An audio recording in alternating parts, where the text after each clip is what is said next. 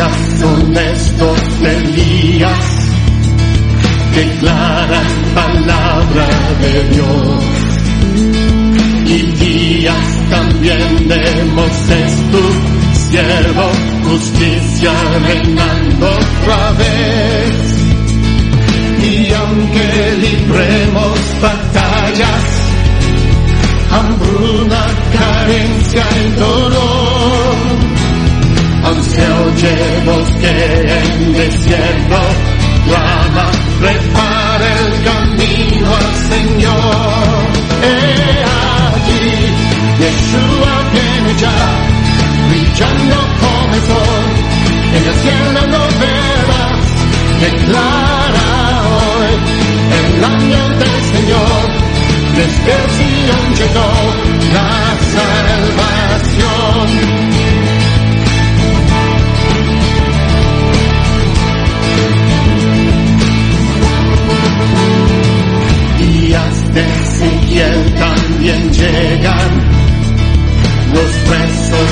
Llenan de piel. Y días también de David, siervo, tu pueblo te ha lavado bien. Son días de gran cosecha, los campos ya listos están somos los obreros de tu viña,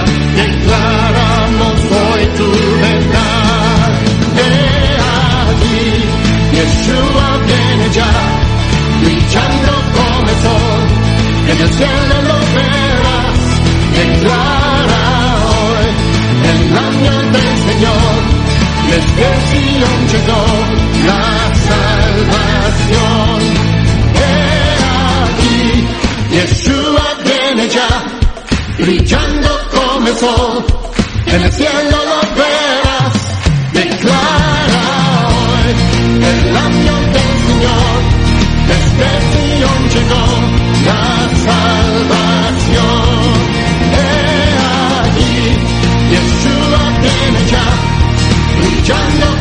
sol, en el cielo lo verás, declara hoy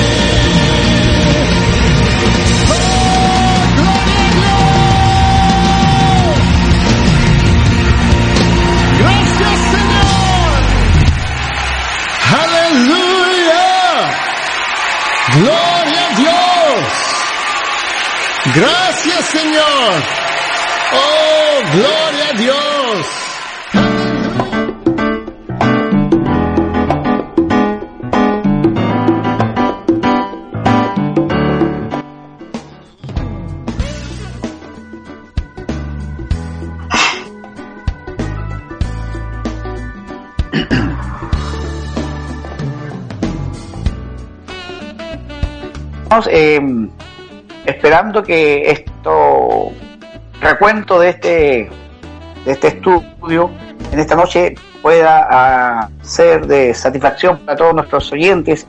Eh, los animamos si alguno o alguna tiene alguna inquietud que la pueda manifestar al aire para poder de alguna manera eh, resolver su- sus dudas. Eh, entramos ya en tierra derecha en el último eslabón de nuestro tema que es la función de nuestro Señor Jesucristo como Rey.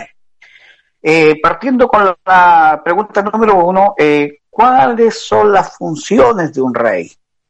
Muy bien, Salvador. eh, bueno, cuando uno aborda el tema de la realeza, se encuentra con un capítulo donde al parecer Dios no está muy contento cuando el pueblo elige rey. Y vemos el caso de la conversación que tuvo Dios con Samuel, donde le dice, bueno, no te han desechado a ti, sino a mí. Al parecer Dios no estaba muy, muy grato por la idea que el acuerdo. pueblo, muy de acuerdo. Sin embargo, los estudiosos dicen que no era el enojo de Dios o el desacuerdo divino, no pasaba por el hecho de que Israel quisiera tener rey, sino que más bien pasaba por la motivación, por la intención que llevó a Israel a querer tener rey, que es una cosa muy distinta. ¿Por qué?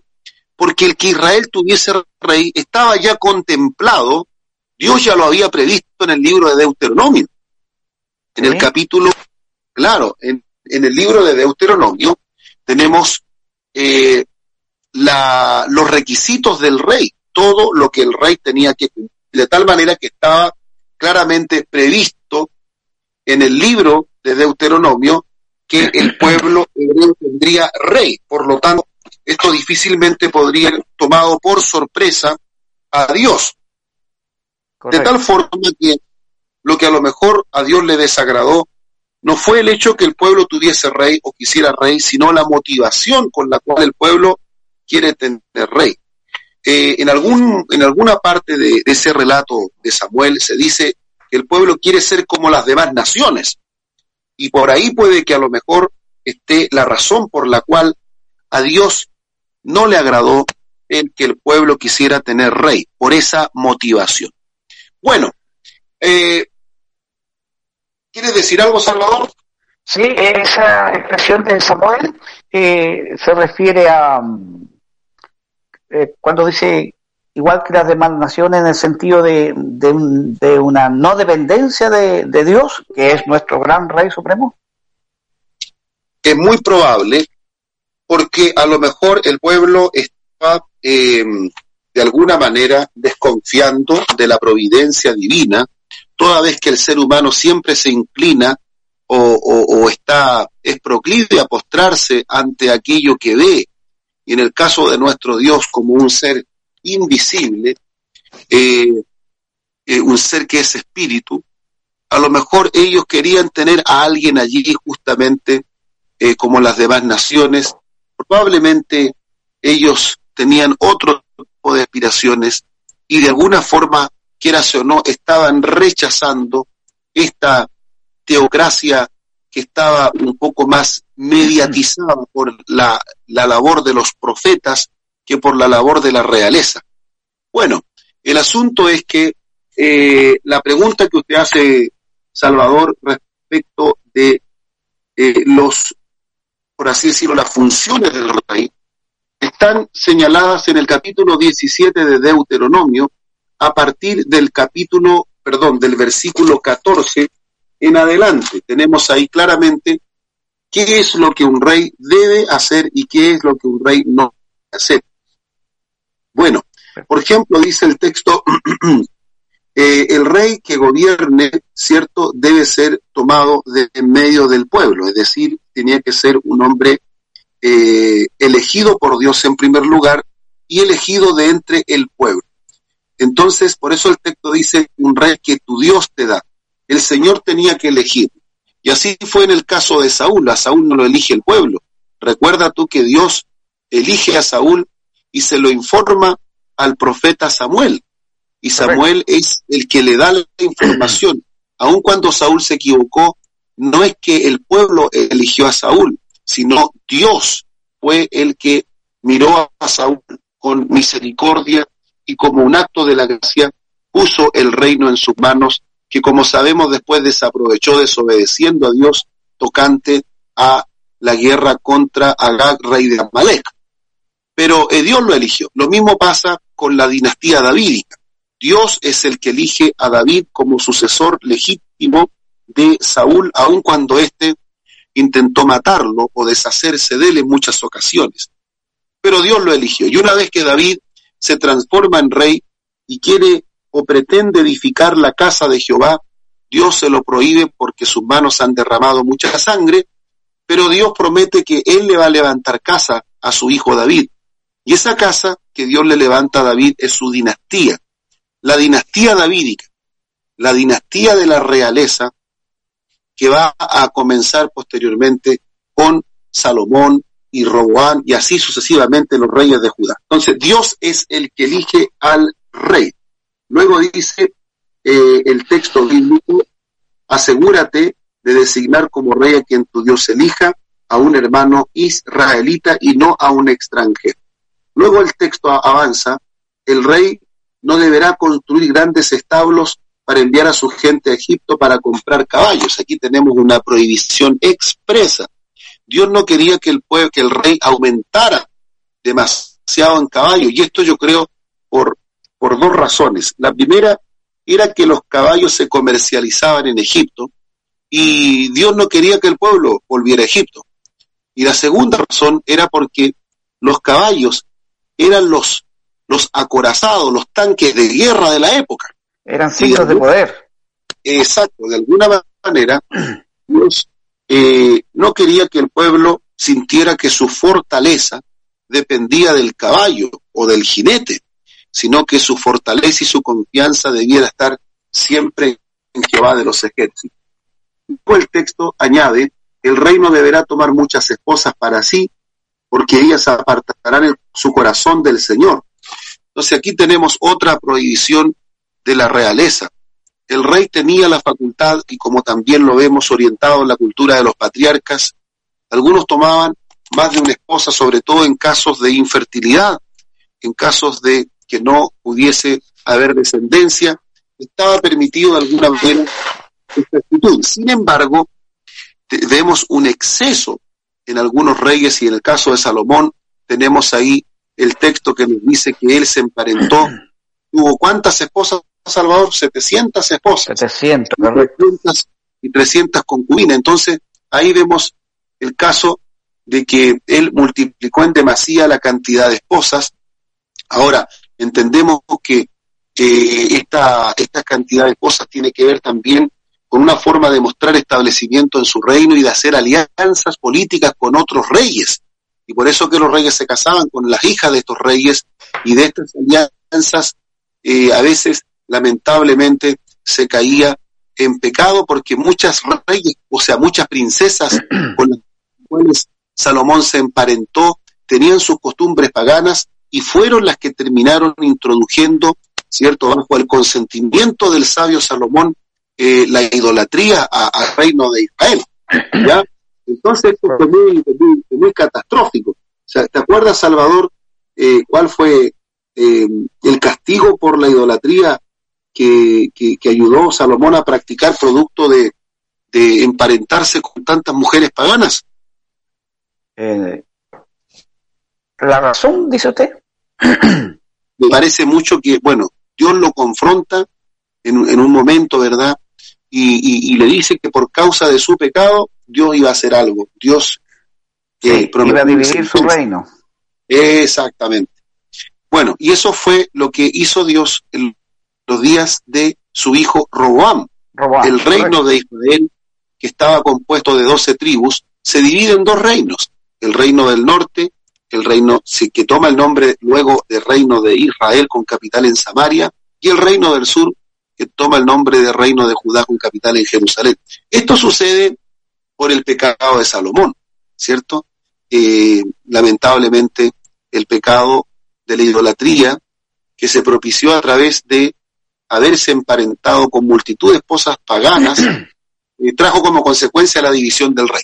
Avanzamos, otro punto dice, eh, es cuando el, el, rey no deberá acumular para sí grandes cantidades de oro y de plata, bueno, aquí tenemos otra vez a Salomón que lamentablemente cae también en esta eh, ostentación de, eh, de alguna manera, él acumuló más oro que todos los reyes juntos. Entonces, eh, ahí quizás el, demasiado lujo, como diría en alguna oportunidad Agustín de Hipona, el lujo lo llevó a la lujuria y, y fue claramente digamos, una manera de, de, poder eh, de alguna forma establecer su propia sentencia. Él hizo todo lo que el libro de Deuteronomio prohibía hacer. ¿Mm? Claro, él acumuló mucha, mucha, mucha riqueza. Luego tenemos, ¿sí? Aún siendo un rey con mucha sabiduría, ¿no? Correcto, correcto. El rey más sabio, por lo menos en el Antiguo Testamento, no cabe duda. Sin embargo, eh, aquí vemos que tener una gran sabiduría no es total y absoluta garantía de no extraviarse en algún momento de la voluntad del Señor. Claro, no hay infalibilidad. Correcto. Ahora imagínate ahora un momento, Salvador, si tomamos el caso del el rey que no pueda acumular mucho dinero. ¿Por qué? ¿Qué podría provocar que un hombre eh, se llenara de grandes sumas de dinero. Eh, eso, digamos, tiene algunos riesgos bastante complicados, sobre todo para un hombre que está en, una, en un nivel de poderío tan sublime, tan excelso, tan importante dentro de una nación. Quizás su corazón se puede enorgullecer, ¿verdad? Su, su, su espíritu puede tornarse en un espíritu orgulloso, vanaglorioso, autorreferente, disciplinado, soberbio, lujurioso, vida disoluta y cuántas otras cosas más. ¿A cuántas cosas podría llevar la grande cantidad de dinero si no tenemos el equilibrio correcto, Salvador? Sí, y despreciar también a, sus hermanos más pobres, por lo general, y la base principal es olvidarse en definitiva de Dios. ¿Te acuerdas que fue el mismo Salomón que citó a un hombre que decía, le pidió dos cosas al Señor? Una, no me des riqueza ni pobreza. Ni pobreza. ¿Y por qué razón? ¿Te acuerdas tú? Sí, porque podría decir en algún momento, ¿para qué preciso de Dios? Correcto. ¿No es cierto? Exactamente. Entonces, yo creo que esto de que el rey no se llene de tantos caballos, de tanta fuerza bélica y de tanta riqueza, es porque Dios está cuidando el corazón del rey para que el rey aprenda a depender total y exclusivamente de él, y no de la plata ni tampoco del poderío. ¿Te acuerdas? hay un texto que a ti te gusta mucho, que está, me parece, en el libro de el profeta Jeremías, capítulo 9, si no me equivoco, versículo 22 en adelante. No se alabe, ¿te acuerdas de ese texto que te gusta mucho? Sí, sí, sí, el sabio en su sabiduría, Eso. ni el fuerte en su valentía. Ni el rico. Ni el rico en su riqueza. Ahí está. Correcto. ¿En qué tenemos que alabarnos? Dice el, el, mismo Jeremías. En conocerme y entenderme que yo soy Jehová y que hago misericordia a millares, alabanzas a su nombre. Qué hermoso, ¿viste? Entonces eso es muy importante, Salvador, de que Dios de alguna manera estaba protegiendo, cuidando, blindando el corazón del rey, porque si se corrompe el rey, hay grandes probabilidades que se corrompa todo el reino. Entonces aquí tenemos el caso de Salomón, que él se casó con muchas mujeres cuando la Torá decía que no lo hiciera, multiplicó caballos y trajo caballos de Egipto como, como, como que lo estaban contratando para hacerlo. Y también se emparentó con cientos de mujeres que finalmente inclinaron su corazón a la idolatría. Luego dice el texto, cuando se siente en el trono a reinar, debe producir una copia de este conjunto de instrucciones en un rollo en presencia de los sacerdotes levitas. Traerá esta copia consigo y la leerá todos los días de su vida. Aquí hay algo muy lindo. Para no olvidarse de la ley. Claro, porque, a ver, Dios quería que el, el bueno, el, el, el rey tiene que gobernar, el rey tiene que eh, erradicar la idolatría. Eh, acuérdate que el profeta la confronta pero el que la erradica tiene que ser el rey. El rey el que tiene que despedazar toda la idolatría, quemarla, el rey es el que tiene que poner el orden, tiene que liderar las batallas de Jehová, el rey es el que tiene que eh, practicar la justicia, gobernar, dirimir los asuntos complejos, pero tiene la labor puntual de que su reino esté cuadrado y ordenado ante la presencia de nuestro Dios. Entonces, eh, para que el rey pueda hacer todo el trabajo de gobernar, Dios lo em, le dictamina una orden y esa orden es copiar un rollo de la ley. Así de simple, es decir, tomar una pluma, tomar un rollo y solicitar una copia eh, de la ley que está al cuidado de los levitas y tomarla y copiarla. Es como que si, si se le dijese a una persona, mira, tú para ser pastor tienes que cumplir algunos requisitos y uno de ellos es que vas a tomar todo el Nuevo Testamento y lo vas a copiar de puño y letra para cerciorarnos de que lo, lo conoces completo, de que lo leíste completo. Entonces, esa es una forma como eh, se le se aseguraba también que el rey tuviese el conocimiento de practicar la ley de Dios. Y por eso que tenía que tomar un rollo de la Torá, de la ley de Moisés, y escribirlo, eh, también dice en presencia, me gusta la, la NTV, la nueva traducción viviente, que tiene una variante textual con, con, la Reina Valera. ¿Cómo la Reina Valera, la Reina Valera dice que hay que solicitarle la copia al, a, los sacerdotes para copiarla de ahí. ¿Ya? Pero la NTV dice que hay que hacer la copia en presencia de los sacerdotes. No, no. Es más Entonces- exacta esa parece. Es como, es claro, porque en esta, en esta traducción que estoy leyendo, que es la nueva traducción viviente, lo que se precisa y lo que se custodia es que el rey lo haga él directamente, porque el rey podría tirarse flojo y mandarla a escribir, pues. pedirle a un escriba de su corte que le haga la pega. Pero aquí vemos concretamente que el, el- el texto de la nueva traducción viviente dice que tiene que estar en presencia de los levitas para hacerlo. Y eso le da todavía un poco más de seriedad al asunto. Bueno, además, dice que una vez copiada, tiene que siempre andarla trayendo para leerla todos los días de su vida. Entonces el rey no podía ser un ignorante de la palabra de Dios, tenía que estar permanentemente dándose un tiempo para leer la ley de Moisés y de esta manera gobernar al pueblo con justicia y bajo la voluntad de Yahvé. ¿Qué te parece, Salvador? Excelente, muy bueno. Yo creo que cada una de las labores de tanto del profeta como el sacerdote como el rey, eh, varón de Dios, son todas complejas, ¿no? Y yo quiero citarles algunos reyes de Israel, el caso, por ejemplo, de Ezequías, Asa, Josías, eh, y sin olvidarnos, por supuesto, de David y, y Salomón que fueron reyes que anduvieron buscando el temor, eh, anduvieron en el temor de Jehová, anduvieron eh, buscando lo recto, el camino, la voluntad de Dios.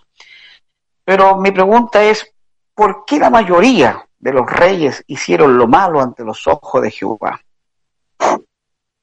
Bueno, eh, Salvador, yo creo que la razón puntualmente eh, tiene que ver con lo que hemos venido ya tratando.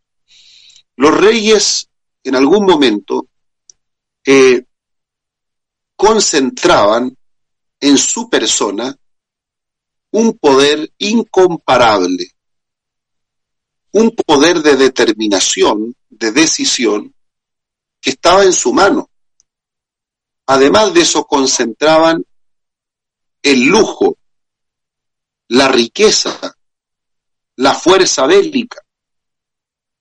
Entonces, cuando un hombre tiene todos, todas estas armas poderosas en su mano y no se está en el equilibrio perfecto respecto a la voluntad de Dios, y no hay una permanente custodia sobre sus inclinaciones corruptas a las diversas pasiones, entonces es muy fácil que los reyes se llenen de soberbia, los reyes se llenen de orgullo, y como dice el texto del mismo proverbista, antes de la caída está el orgullo o la soberbia. Y por esa razón creo yo, tú citabas, por ejemplo, el ejemplo de Asa y de Salomón, emblemáticos ejemplos. La Biblia dice concretamente que cuando se fortaleció, entonces se fortaleció para su ruina. Tenemos un caso muy importante. En el caso de Salomón también, lo vemos lleno de riqueza, vemos que la sabiduría de Salomón adquiere proporciones tan elevadas que su fama traspasa todas las fronteras conocidas en la época y tanto es así que es admirado por reyes de distintas latitudes que lo visitan desde lejos para escucharlo. Era el más Probablemente- sabio, llegó a ser el más sabio de, lo- de, los, de los más sabios del Oriente. Y, y- y en esos días, en los días de Salomón, eh, pucha, pucha que había sabiduría en el Oriente, ¿no es cierto? Y, Correcto, y Salomón llegó a ser el, el capo de los capos. exactamente. Bueno, entonces yo creo que la razón está en que ellos precisamente contravienen todos estos mandamientos estamos leyendo en Levítico, perdón, en Deuteronomio, capítulo 17, y al contravenir estos mandamientos tienen que venir consecuencias graves. Por ejemplo, Dios le dice al, al rey que no tiene que multiplicar caballos. Si lo hace, está de alguna manera rechazando la fuerza que viene de Dios, tratando de establecer la suya propia. No tiene que multiplicar oro, plata, si lo hace, probablemente pondrá su confianza en las riquezas y no en Dios. No tiene que emparentarse con muchas mujeres, si lo hace, estas esposas inclinaron el corazón para practicar la idolatría. Tiene que estar leyendo permanentemente el rollo de la ley. Si no lo hace, claro, va a olvidar la ley y va a comenzar a lo mejor a llenarse de una enorme cantidad de ideologías, pensamientos, ideas, y va a eh, finalmente a ceder ante algo tan terrible como la idolatría.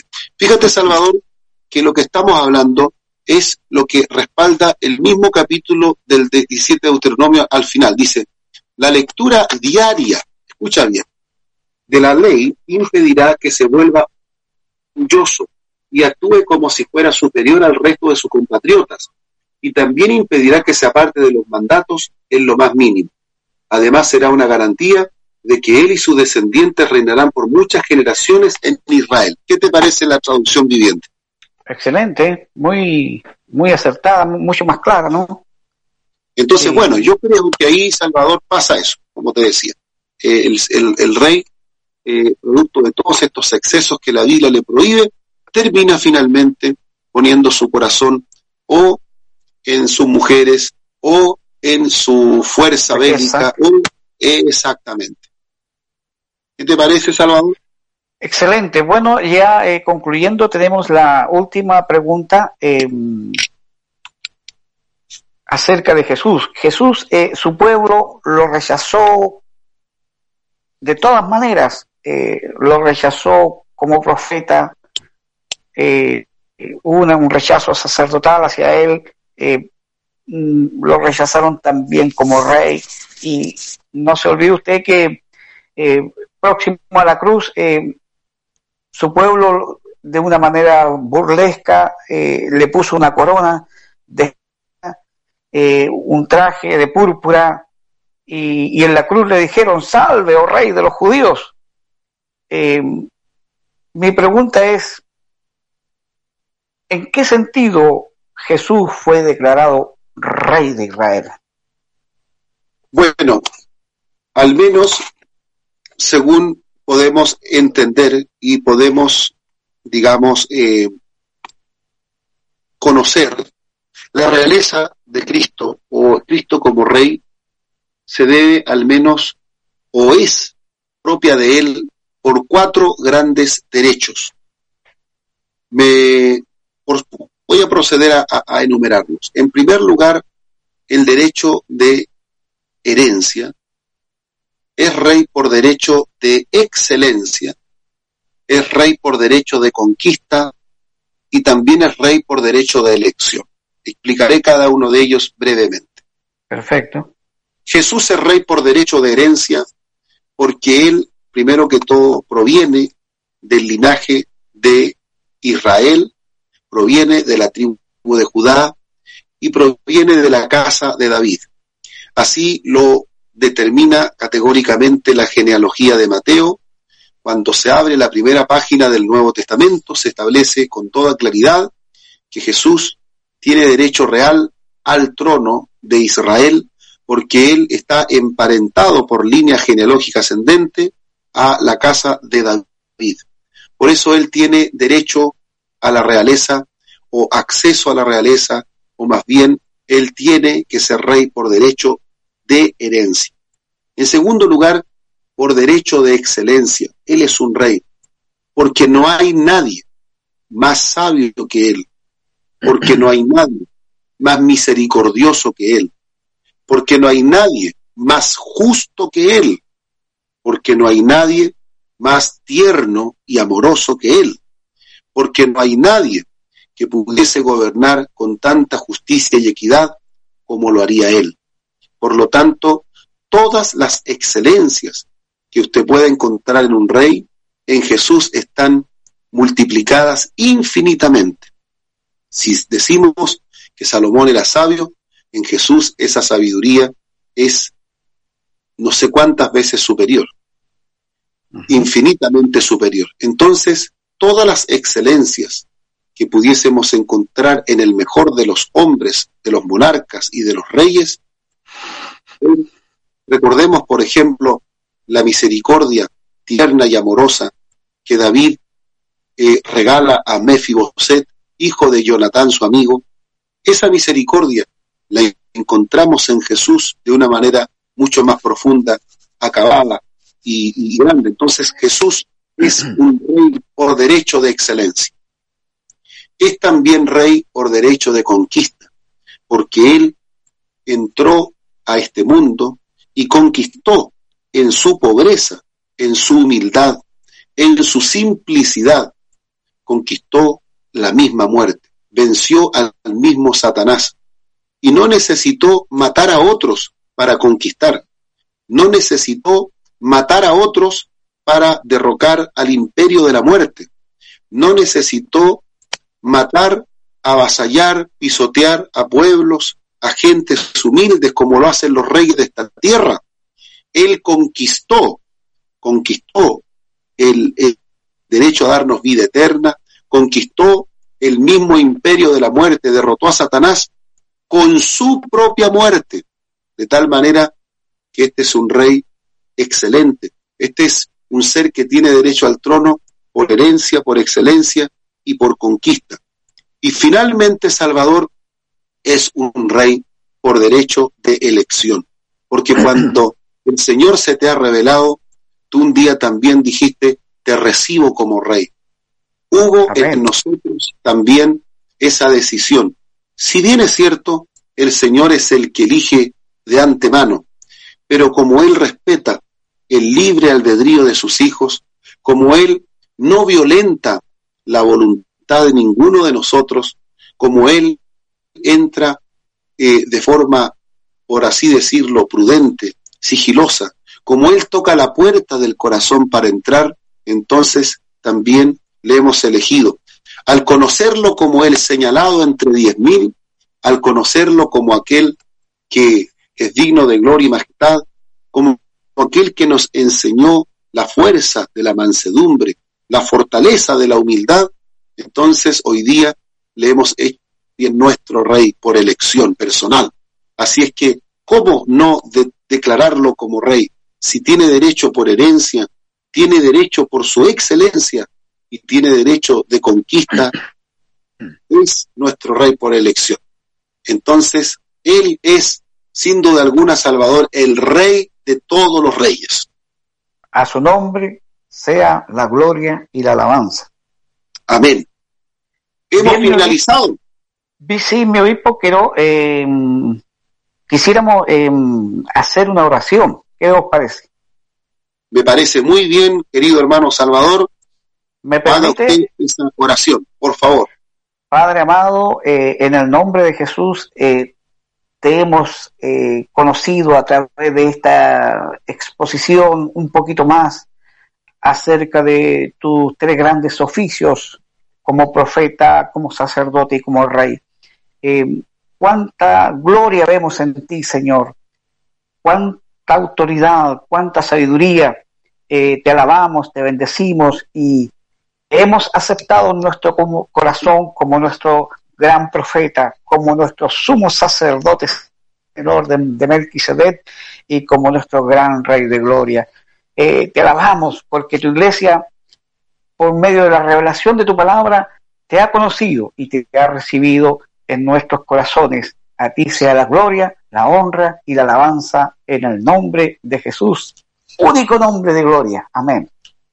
Amén y amén. Damos gracias en esta noche, querido hermano Salvador, mi hermano Patricio, por habernos permitido finalizar en este programa Apología Cristiana, un programa para la defensa de la fe, este tema tan importante y que fue tan recurrente también en los reformadores, hablar de los tres oficios o de las tres dignidades de Cristo, como profeta, como sumo sacerdote y como rey.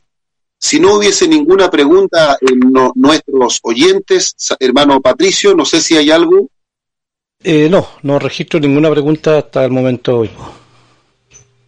Bueno, Al no haber ninguna pregunta, entonces creo que estamos en condiciones de dar por finalizado este programa de hoy.